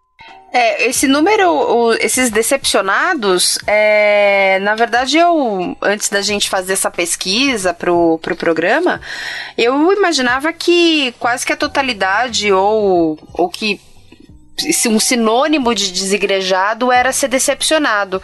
E a gente vai vendo que não é bem isso, né? Que a gente tem outros outros outros grupos, outras formas, né? Os decepcionados realmente são um grupo um grupo bem importante e quem aqui nunca foi decepcionado da igreja, né? Mas como a Tatinha comentou, aquele é, com a gente, né, aquele caso, é, como é que foi, Tatinha? É, eu evangelizei uma senhora que saiu da igreja porque ela contou um testemunho de coisas que ela fazia no passado, que eram coisas um pouco pesadas e tal. E ela contou aquilo para edificação da igreja, que tinha sido liberta e tal. Mas aquilo vazou da igreja para fora, para a comunidade. E vazou de uma forma ruim. E as pessoas começaram a apontar para ela e falar mal dela pela rua. Então isso foi uma coisa muito pesada para ela, que não queria nem mais ir para a igreja, não queria mais sair de casa. Parece bobagem para a gente olhando assim, ah, mas isso aí passa. Mas na época para ela foi uma coisa muito pesada. Então existe casos que de gente ferida realmente que precisam de tratamento, de cuidados especiais e tudo mais. É, um, uma coisa importante, é, Tatinha, é que eu já, eu já sofri uma situação parecida com essa, assim. Eu, a minha, a minha primeira, eu tô na minha quarta igreja, né, na minha vida. A minha primeira mudança de igreja foi desse, devido à decepção. Minha família sofreu um problema muito grave em igreja e a gente decidiu sair. E a nossa opção foi para buscar uma igreja nova. Eu lembro que a gente visitou umas três ou quatro igrejas. Na época a gente congregava em frente à nossa casa. E a gente foi parar num lugar onde a gente tinha que pegar carro para ir, até porque o ônibus era contramão. E a gente foi. Então, é, a decepção com uma igreja local, ela ela só vai se tornar, vai levar a pessoa a ser desigrejada pela, se ela decidir pela desvinculação definitiva que é até um critério que os pesquisadores usam. É, você tem que optar por se desvincular definitivamente das igrejas. E se você ficar procurando um lugar, você ficar se esforçando para ir para outro local, você ainda não é um desigrejado. E a tendência é você encontrar uma nova casa para você ficar. Então, obviamente que já me decepcionei com igreja. É, nunca tive uma, assim, uma, uma grande decepção. Mas é, já tive decepções pontuais e nos últimos dois anos que eu tive de Assembleia de Deus, eu cheguei à fé é, na Assembleia de Deus e por lá fiquei 14 anos. Nos últimos dois anos mesmo, eu não saí da Assembleia por causa do meu emprego. Então, como a gente tem que pagar as contas e o leitinho, não, na época eu não tinha filha, mas tinha que pagar a conta, né? O boleto e Netflix, essas coisas todas. Então, eu não saí da igreja porque eu tinha um emprego que eu gostava bastante e também porque eu pregava na igreja, né? Mas eu acho que se eu não tivesse esses vínculos empregatícios e até ministeriais, eu teria saído. Quando eu saí da Assembleia, é, isso em julho de 2014, é, eu automaticamente já fui para uma igreja. E nesse sentido eu acho que eu fui um pouco apressado, né? Porque é, aquela ideia de não querer ficar desigrejado, né, sem frequentar uma igreja local, fez com que eu fosse para uma igreja que meio que a, a, maioria do pessoal que sai da Assembleia de Deus acaba indo para essa igreja, porque essa igreja ela surgiu de um rompimento com a Assembleia de Deus. Mas eu fui lá e vi e fiquei um ano nessa igreja e me decepcionei nessa igreja, sabe? Na verdade, eu percebi que eu não era bem-vindo lá na igreja para ser mais, é, para ser mais é, sincero. A liderança da igreja não me recebeu muito bem, alguns líderes, né? Imagina eu, um cara desempregado, formado em teologia, e abre uma vaga para ser professor de teologia na igreja. Então, casem as coisas. Eu, Rodrigo Bibo, oito anos que dava aula de teologia, desempregado, e surge uma vaga na igreja que eu estou para ser professor de teologia. Eu não fui aceito, né? Então assim, então eu percebi que a liderança não me queria lá na igreja e tal, e um amigo meu participava das reuniões de liderança, meio que deixou a, a entender isso para mim. Moral da história, saí dessa igreja, foi uma decepção para mim né? Pô, não sou bem quisto aqui, apesar de todo mundo bater nas minhas costas e dizer que eu sou legal e que estão felizes por, por eu estar ali. Mas o que, que eu fiz? Quando eu me decepcionei com essa igreja, eu saí. Eu saí e não fui para outra igreja. Eu vivi, se não me engano, seis, uns, deixa eu ver, uns seis meses é, sem estar oficialmente numa igreja, mas frequentava igrejas, entende? Então foi aquele tempo de visitar. Eu não cheguei a ficar um desigrejado, mas eu fiquei um tempo sem uma igreja local específica. Então frequentei várias igrejas até que uma foi me chamando a atenção, chamando a atenção da minha esposa, e a gente tá lá desde. É, desde 2015, é, acho que desde final de 2015, mais ou menos, é, final de 2015 a gente se filiou e, e, e, entrou no hall de membros e tal. Mas a decepção faz parte, gente. Mas eu acho que a decepção ela não deveria ser a palavra final para a gente viver sem uma igreja local, entende? E Sil, é, isso que o Bibo viveu a gente pode chamar de igreja em trânsito? Penso, eu penso que sim. Segundo eu li, é, os pesquisadores eles só consideram alguém como Bibo desigrejado quando ele opta pela desvinculação definitiva. Quando ele diz assim, eu não vou procurar mais igreja nenhuma, não há igreja na qual me enquadre. Aí sim. É o que nós chamamos de católicos nominais, né? Aqueles católicos que falam são católicos, mas não vão a uma missa. Seria os crentes nominal, esses casos também? É, seriam... não, não é só ele, ele, ele dizer que não vai numa missa, ele dizer assim, ele chegar à conclusão de que não, não há mais necessidade de buscar uma igreja local. Enquanto ele está procurando, enquanto ele tá buscando, o que ele falou, visitei igrejas com intenção de, de me fixar em alguma. Então, e na verdade, ele não é um desengrejado, ele não se desvinculou em definitivo, ele tá em trânsito.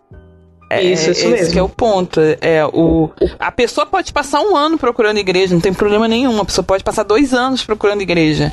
Mas se ela tá procurando. Hoje, né? É, se ela tem esse anseio por frequentar uma igreja e se vincular a ela, às vezes a pessoa fica dois, três meses numa igreja. Eu vejo muito acontecer na minha. A pessoa chega, fica três meses, às vezes, começa a frequentar a escola dominical e fala assim: caraca, a pessoa chegou, legal.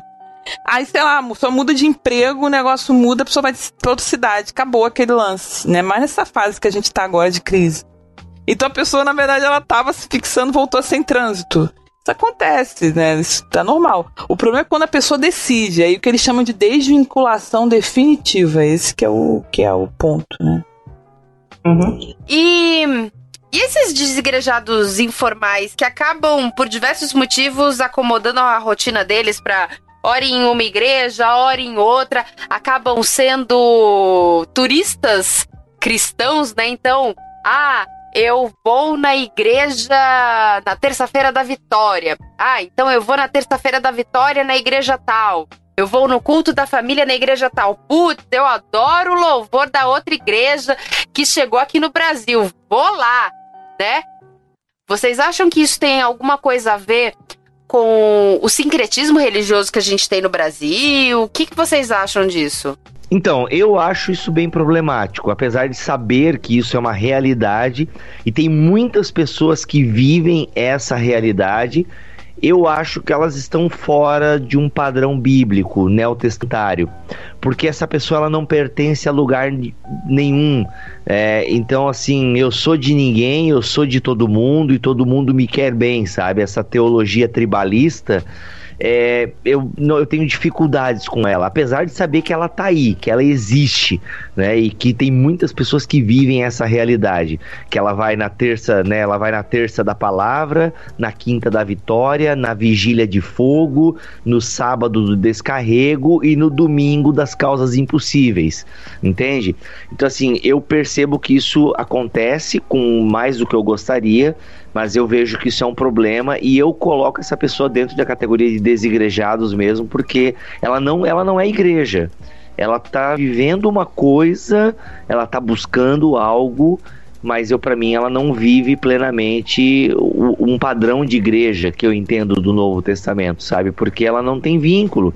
Ela fere aquele princípio que a gente colocou lá no começo, né? Ela não tem, ela não tem senso de pertença. Ah, eu pertenço a Deus mas o pertencer a Deus é pertencer a pessoas, né? Então eu, eu tenho problemas assim com isso, eu vejo bastante dificuldade.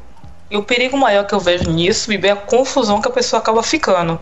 Porque ela vai ali, o lugar, ouve uma coisa, ela vai em outro e ouve outra coisa, e vai toda vez buscar, um, vai buscar uma vitória, uma oração mais forte, buscar uma solução para um problema, e ela acaba se confundindo com muitas coisas, acaba não tendo uma comunhão com Deus, comunhão com os irmãos, porque ela não está à procura de comunhão, ela está à procura de, de alguma coisa que resolva a vida dela. E isso com dois meses, três meses é engraçado, é legal, é bonitinho, aparenta ser uma pessoa que busca muito a Deus, mas com o tempo acaba virando uma confusão e atrapalhando até a igreja que ela está indo, às vezes, né? Em muitos casos. É, dois, duas coisas importantes a serem faladas dessa, dessa questão, desse desigrejado informal, é que existe uma ilusão na, nas pessoas de que isso é uma coisa de pessoas extremamente elitizadas e que confundem um pouco esse conceito com desigrejado por convicção. É, a maioria das pessoas que são desigrejadas informais são pessoas que vivem na periferia, que têm uma rotina urbana muito corrida e que preferem adequar é, a sua rotina de, de religiosidade a uma a uma rotina de trabalho muito conturbada. Pessoas que levam duas, três horas para ir voltar do trabalho. E essas pessoas, elas acabam é, frequentando diversos cultos em várias igrejas. A maioria dessas pessoas, pelo que a gente viu, são mulheres e têm ensino, escolaridade baixa. É, muitas vezes só ensino fundamental, então é uma coisa importante, é um fenômeno de periferia, é um fenômeno do dia a dia, não é um fenômeno elitizado e raro. E são pessoas que muitas vezes encontram nisso uma forma de viver sua religiosidade por não ver alternativa. Além disso, existe um questionamento se o desigrejado informal ele acaba alimentando determinadas denominações, como uma que eu não vou falar, mas que costuma fazer uns templos bem suntuosos e costumam pintar na mídia e gerar bafafá por aí e que, na verdade, podem se alimentar muito bem dessas pessoas. Oferecem cultos todos os dias, cultos de renome, campanhas com certos nomes muito pomposos, e aí viram self-service. Você vai no dia que te convém, que teu trabalho te dá folga. Isso é uma coisa importante que a gente pode é, ver. É, é, é, ilusão achar que isso é um fenômeno da elite. Isso não é um fenômeno da elite. é um fenômeno do dia a dia. Sobre o que você falou, Andréia, do desigrejado é, informal ser um fruto do sincretismo religioso, eu penso que sim, uma parte pode ser é, alguém que, por ter sido criado com uma realidade onde as religiões não têm muitas paredes, muitas daquelas têm até pontes, então quando elas, elas se sentem muito atraídas por denominações que misturam elementos do cristianismo com de outras religiões, eu creio que seja um atrativo para elas. E essas denominações, em geral, não exigem vínculo, elas só é, mantém aquele momento. Não é importante você ir lá toda semana ou estar tá lá junto com o grupo. O importante é você estar tá lá naquele momento e você contribuir naquele momento para o culto, para a celebração. É, uma fala que eu acho muito bacana é a do Ricardo Bitum, num vídeo que tá na internet, tá no YouTube, né?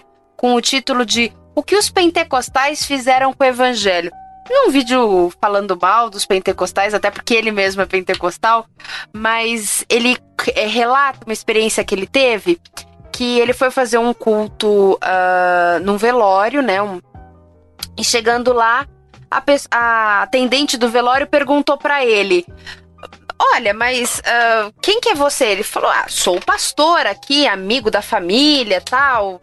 E ela falou: Não, mas a gente já ligou pro pastor. Ele, ué, já ligou pro pastor? Como assim? Aí já tem um pastor, ele chegou lá, já tinha um pastor. Ele foi ver, é, conversar com esse pastor para saber se ele conhecia a família então, e tal. E o pastor falou, eles então, o Ricardo Bitu chegou para esse pastor e perguntou: "E aí, né, você conheceu a família e tal?" E ele: "Não". É, mas então como que você chegou aqui? Ele falou: "Então, eu faço parte de uma grande denominação e e a gente tem um trabalho muito forte aqui na, nas, nos hospitais, na, na, nos cemitérios, em, nesses locais que às vezes não tem muita gente, né, para servir. Então, toda vez que uma igreja se instala aqui, a gente pega os nossos cartões e vamos distribuindo. E a gente fala: em qualquer momento, em qualquer horário, você nos ligue, terá um pastor disponível para você. E a gente vê também na internet que muitas pessoas acabam passando por um momento de sofrimento, até com os televangelistas, né, com os programas nas madrugadas que as pessoas ligam. A gente está vendo um movimento agora de, das, de grandes igrejas oferecerem é, aconselhamento digital, né? Então, será que, que essa vida corrida que a gente está tendo, que essa que, que essa rotina atribulada, que essa falta de tempo que a gente sempre reclama tanto que tem, né? Ou que não tem, né? Será que, que isso não estaria gerando pessoas que se relacionam só virtualmente? Será que essa esse relacionamento virtual não é um algo moderno, algo novo? Isso é, com relação a ser algo novo e moderno é porque é fruto da tecnologia fruto dessa geração agora. Eu acho que tem muito a ver com essa questão também de, de trabalho, de rotina, mas existe muita gente que não tem essa desculpa de rotina e de trabalho e que usa bastante os pastores online, que usa bastante as ceias online, que agora tem, tá virando uma espécie de moda agora, pessoas fazendo live e, e fazendo ceia que eu não, eu não tinha visto isso, comecei a ver e vi que tá virando tipo um nicho e as pessoas estão ceando em casa porque antigamente as pessoas só viam o televangelista, colocava água na televisão e pronto. Hoje em dia elas já ceiam também com o pastor na, no Facebook. Mas perde todo o sentido da ceia, né? Da comunhão, de estar com os irmãos. Mas aí tem, tem, aquelas pessoas que falam: não, mas eu tô com a minha esposa em casa, tô com meu esposo, não, eu tô com meus filhos, tô, tô tendo comunhão com eles. Mas assim, eu particularmente acho que perde todo o sentido da, da, da comunhão da ceia. Mas, assim, sobre a divulgação de cultos, cultos online ou pastore, pastoreio online, eu acho que ele contribui sim para o crescimento do número de desigrejados, até porque tem muita gente que acaba se acomodando com essa condição, né? Sabendo que sempre é, pode ter um apoio ligando para alguém num programa na televisão ou alguma coisa assim e bom, não busca uma igreja local e acaba não, não fazendo parte do, do, do corpo, né? E, e não, não cumprindo as ordenanças, né, gente? Então, assim, eu acho que, que isso atrapalha bastante. Eu acho que a, a intenção é boa, mas acaba não, não cumprindo. É, não, não, não, não, não atinge com sucesso o objetivo assim bíblico, sabe? Da igreja. A internet tem o quê? 30 anos? Acho que a gente tá chegando a 35 anos de internet desde a criação, né? É uma coisa muito é, nova. Uns 30 anos, não é muito Eu tenho 15 só de internet, então não sei. A minha pergunta é: vamos viver uma transição para um novo modelo de igreja? Isso é uma pergunta. Não tem resposta. É, claro, quando a gente tá falando da pessoa que pode ir para uma igreja local, que tem toda a condição, que tá no centro urbano e que tem uma igreja do lado e não vai porque não quer, que prefere ficar no culto online, é, é uma questão que eu concordo, plenamente. Mas será que nós estamos vamos encarar um novo modelo de pessoas que se convertem online, celebram online, vivem a espiritualidade online, tem grupo online de contato? Será que no futuro isso vai ser um modelo de cristianismo? Isso é uma pergunta. O então... cara que tá lá na Arábia Saudita e que se converteu no online, entendeu? É, é uma pergunta que eu faço, assim. Então, se ele se converteu, ele vai ouvir o ID de Jesus. Então ele não vai ficar sozinho para sempre online, ele vai fazer um discípulo. Aí vai ser a igreja ele e o, o Allah Akbar, entendeu? O, o, o, o Daradal, entende? Aí depois, entendeu? Então assim, eu acho que porque assim, o problema dessas questões, eu sou, imagina, eu vivo da internet, eu gosto muito da internet. Mas quando a gente fica se alimentando só pela internet, então assim, é complicado como a Gabi já levantou. Mas pegando o teu exemplo, né, se o cara mora, eu, a gente tem um ouvinte ele era de uma cidade, não sei se era Toulouse na França, mas era uma cidade que nem igreja católica tinha. Nem igreja católica. Não, porque tudo fechado, virou bar, café, livraria, entendeu? Nem igreja católica. Então o que que esse cara nada, nada, nenhuma igreja cristã tá? Então o que acontece? Esse cara ele se alimentava espiritualmente muito, né, de, de conteúdos online, tanto que foi aí que ele conheceu o Bibotalk e tal. E assim, mas ele percebia a necessidade da comunhão com os irmãos. Então ele tinha duas missões. É, ele tinha que evangelizar, né, se ele quisesse ter a igreja, e outra, ele, acho que uma vez por mês ele ia para Espanha, numa comunidade de um conhecido lá, entendeu? Então assim, o cara reconhece, ele tem uma dificuldade tremenda. Mas sozinho esse cara não vai ficar. Porque assim, gente, se a gente. Isso, e assim, porque se a gente começar a pensar, não, eu, eu vejo o culto online, eu tomo a ceia aqui no, no conforto do meu sofá. Gente, isso é pecado, é individualismo. A gente está reproduzindo o espírito da época, sabe? Então, assim, a gente não pode deixar isso acontecer. A igreja, ela tem um modelo, esse modelo ele é bíblico e é comunidade, e não importa o quão forte seja a tecnologia não dá, gente. Com holograma, gente. Então, todo mundo aqui no holograma, nessa sala. Vamos pensar no futuro agora que não existe, tá? A gente tá todo mundo. Eu tô. Muito Black Mirror, né? Então o que acontece? Eu tô aqui na minha sala, mas numa projeção holográfica. Eu tô lá com os irmãos, levantando a mão, entendeu? Tomo a ceia, e inclusive eu aperto na mão, né, de um robozinho aqui na minha casa, é como se eu estivesse apertando a mão do irmão. Então assim, isso não é igreja, gente, é uma é uma simulação de igreja, tá? É uma emulação, mas não é a verdadeira igreja de Jesus. Porque a igreja de Jesus é gente fedendo com bafo e por aí vai. Só para tirar uma dúvida então, Bibo, o grupo de Telegram então não é igreja? Não. Eu acho que não. ah, meu Deus, tô chocada. Calma. Ai, meu Deus, vou sair agora. O que vocês fizeram no podcast era, era só brincadeira, né? Isso, não, então, a BT Church é só nas ideias, né? A BT Church não existe. Então, assim, é, gente, a gente tá, acho que vocês ouvintes estão entendendo. As ferramentas são importantes, né? Eu tenho amizade é, com pessoas graças à internet, entende? Eu, eu o, o, a equipe do Bibotal, que é composta de um monte monte de gente que eu nunca apertei na mão. Entende? Então, assim, eu já abri meu coração para os meus amigos de Telegram, né? A gente tem um grupo ali do que é o Concílio do Bibotalk. Eles, inclusive, sabem de pecados meu, assim como eu sei deles. Entende? Só que, só que, só que. O meu pastor também sabe. A minha esposa também sabe. Meu amigo, né, de anos, também sabe. Entende? E, e uma coisa que te, tem acontecido muito é que as pessoas não têm mais comunhão presencial, elas querem se aconselhar contigo virtual. É mais fácil contar pro Bibo que eu tenho um problema de pornografia do que eu chegar a olhar no olho de alguém da minha igreja e falar, cara, eu vejo pornografia toda noite. Me masturbo três vezes por dia, entendeu? Pro Bibo é fácil contar. O Bibo é descolado, o Bibo é legal. Pô, o Bibo é aquele cara da internet. Então eu chamo o Bibo no inbox ali e conto para ele meu pecado. A gente não tá mais aconselhando, tanto eu quanto Milho. A gente meio que combinou que a gente não, não tá mais dando aconselhamento online. Foi depois que a gente gravou um episódio com o Eber Júnior sobre a vontade de Deus, porque ele abriu os nossos olhos para isso, sabe? Porque se a gente começa a ficar dando muito aconselhamento online, começa a gente tá, poxa, é fácil para pessoa, né? A gente alimenta, a gente tá alimentando a pessoa fugir de, de um compromisso, entende? Não é agradável tu olhar na cara do teu pastor e dizer o teu pecado, entende? Mas é o que a Bíblia fala, confessa a culpa uns pros outros. Entende? Ah, mas eu posso, eu posso confessar online. Cara, não existe igreja online. Ah, o online é apenas um suporte daquilo que já acontece presencialmente. E assim, eu me sinto igreja com vocês. Eu me sinto igreja com a equipe do Bibotalk. Entende? E é muito legal. Quando eu conheci, vou pegar um exemplo que todo mundo conhece, o Cacau.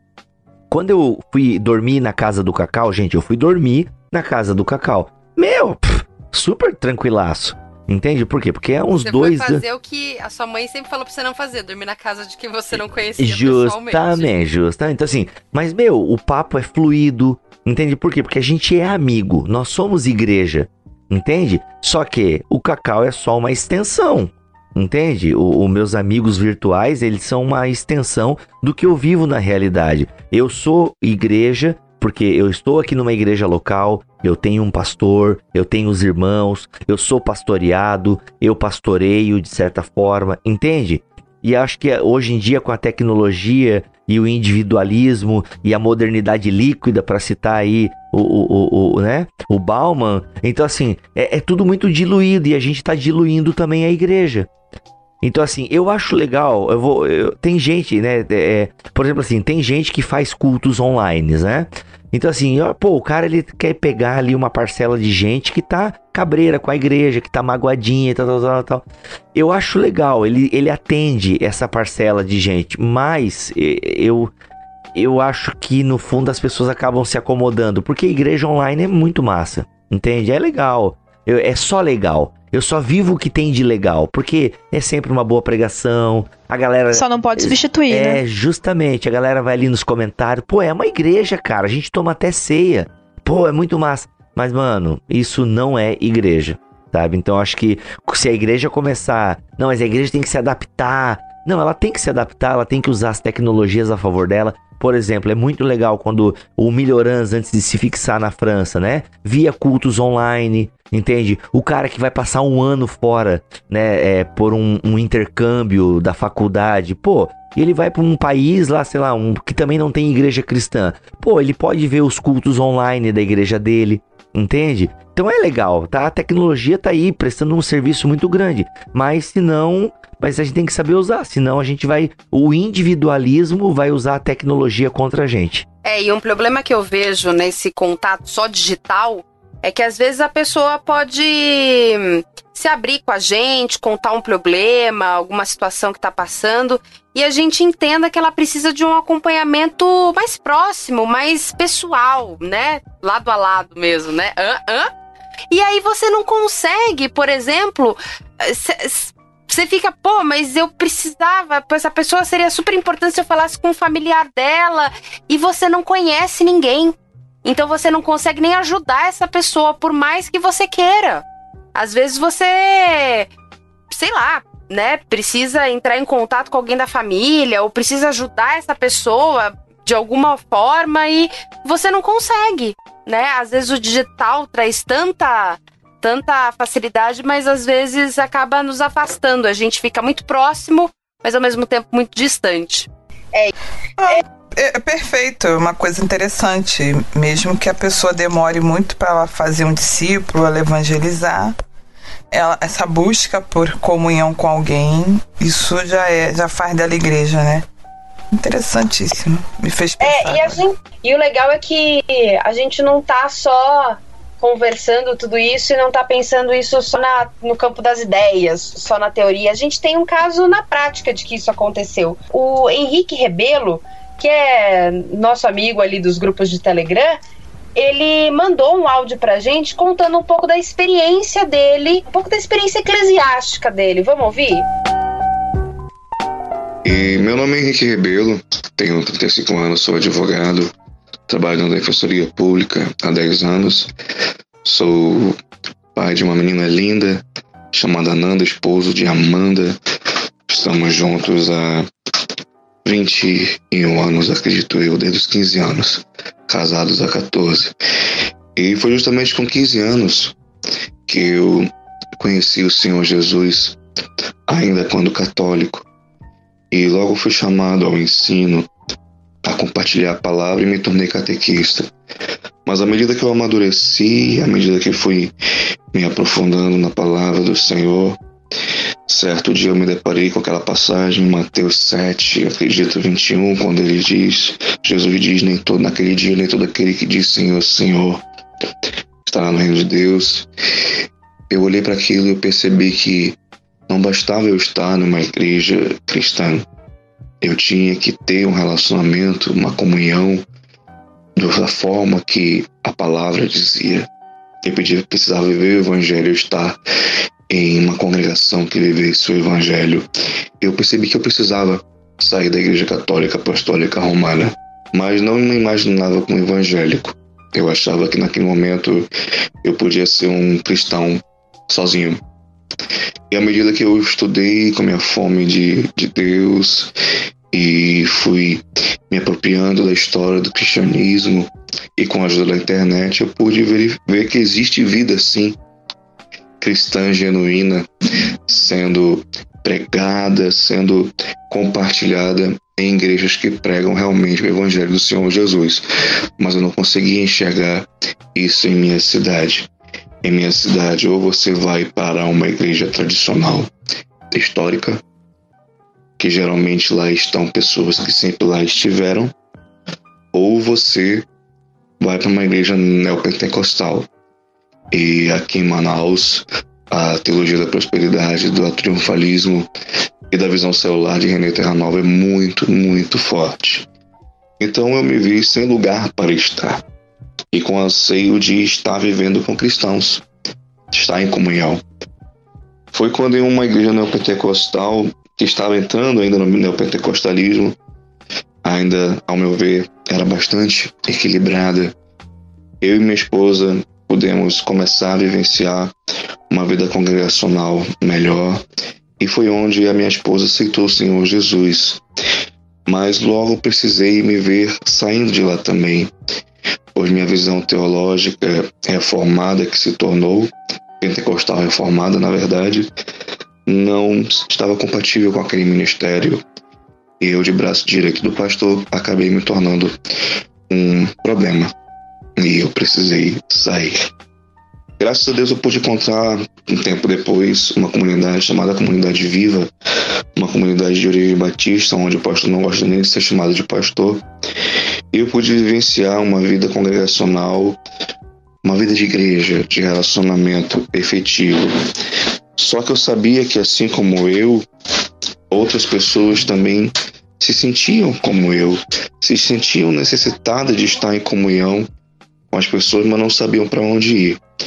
Foi quando eu me juntei com um amigo de infância, pastor, que também acabou sendo ferido por situações que nós conhecemos bem em igrejas, principalmente neopentecostais, e outro irmão, amigo, líder de jovens de uma igreja batista tradicional, também ferido, percebemos que precisávamos nos unir e ajudar também essas pessoas a buscar um lugar. E criamos um pequeno grupo onde chamamos justamente pessoas que conhecemos que estão nessa mesma situação.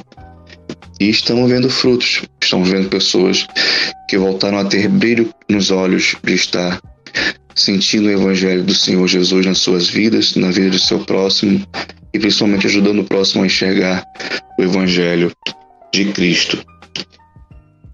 O que eu poderia dizer para uma pessoa hoje sem igreja, eu diria para ela: busque uma, de repente você pode ser o sal que está sendo necessitado em alguma comunidade. Mas não fique sozinho. Busque em algum lugar da sua cidade alguém que esteja de repente fazendo um trabalho como o nosso. Nós, por exemplo, inclusive vamos, vamos ainda nesse semestre fazer um fórum onde vamos discutir este assunto dos desigrejados, principalmente chamando eles mesmos para que de repente a gente possa ser alguma luz no fim do túnel, a gente possa trazer algumas respostas, seja para que eles sejam mais ávidos e vivos na congregação onde eles estão, seja para ajudar os sem congregação a buscarem um lugar saudável aos olhos deles, para realmente viver o Evangelho do Senhor em sua plena faculdade de amor. Pô, e é bacana ver que o Henrique ele fez uma, uma limonada, né? O limão que tava na mão dele, né? Ou com, com abacaxi, né? Exatamente, ele fez uma limonada com abacaxi que estava na mão dele. Ele conseguiu, ele percebeu uma necessidade da comunidade, ele percebeu que existiam pessoas na mesma situação que ele. E o que, que ele fez? Ele iniciou um grupo, né?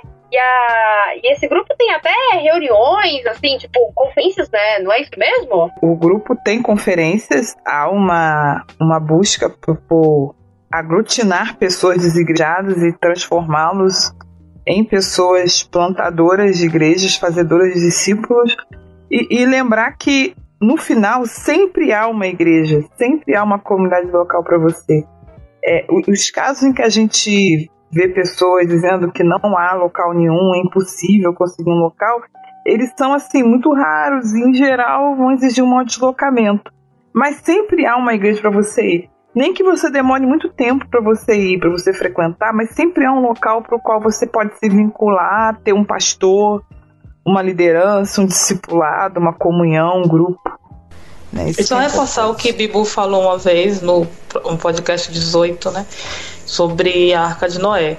É, quem estava dentro da arca tinha animais, tinha excrementos, tinha comida, tinha obrigações, era um monte de tarefa, devia estar tá uma loucura ali dentro. Mas olhando do lado de fora estava bem pior.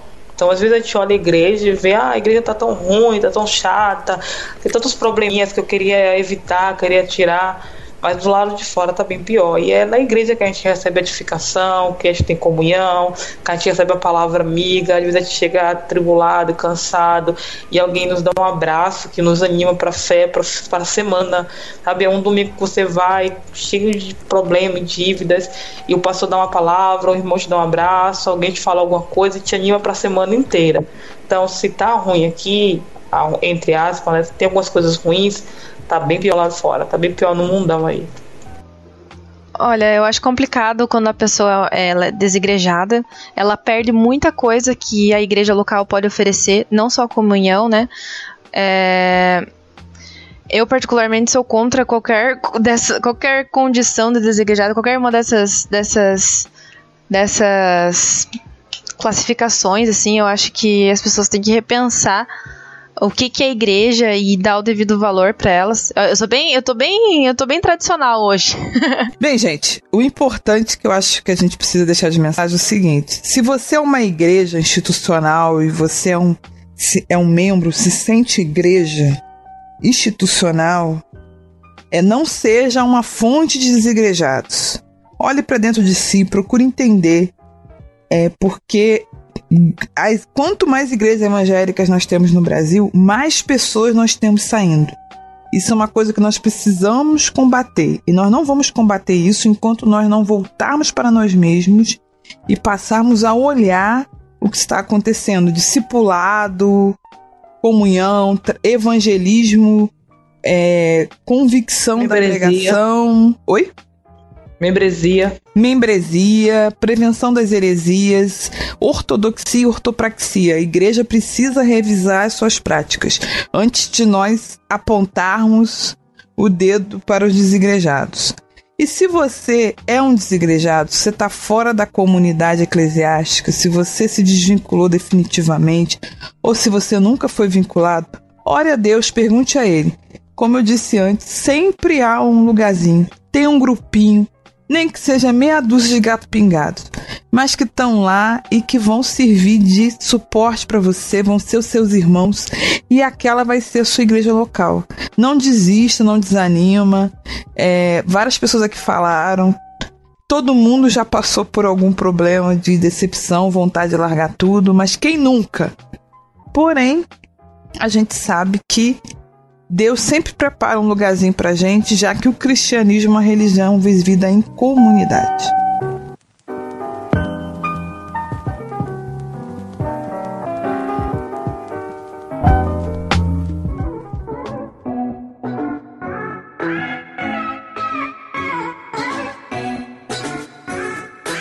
Então é pessoal. Muito obrigada por estar ao nosso lado nesse primeiro lado a lado. E. E a gente gostaria aqui, a equipe, de fazer um agradecimento especial para todo mundo, para toda a equipe do Bibotalk, pro Concílio, pro Mac, pro Bibo, pro Alex, que acreditaram nesse projeto, pro Rodrigo Chaves, pro Erlan, que sempre nos apoiaram, nos inspiraram, ao João Carlos, que muito prontamente usou os dons dele para criar nossa identidade visual, né? E ao Rogério, o nosso editor amado e querido, né? que nos acompanha desde sempre, de pertinho, né? Ajudando a gente a instalar aplicativo no computador, auxiliando diretamente com, com a produção do programa. E, e a gente, assim, não sei se vocês perceberam, a gente se sentiu tão à vontade que até na arca a gente entrou para dar umas melhoradas, umas modificações, jogamos umas baratas fora lá. A gente acha que tá tudo ok, beleza?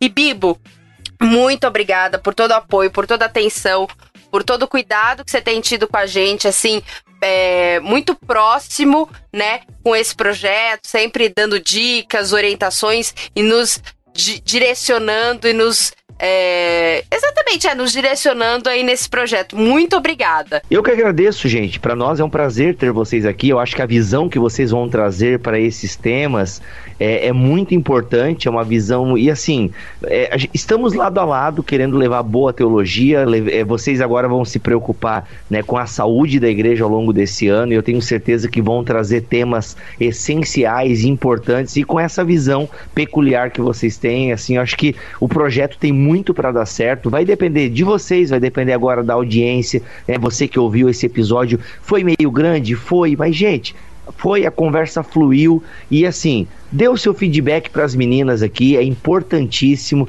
porque assim, muita coisa a gente vai melhorar aqui no lado a lado com o seu toque, com a sua dica, aquela crítica de quem gosta, de quem vê futuro no projeto e quer o melhor. Então, a gente conta também aí com os nossos ouvintes. E meninas, falei isso para vocês no privado, falo agora publicamente. Bem-vindas ao Bibotalk. Obrigada.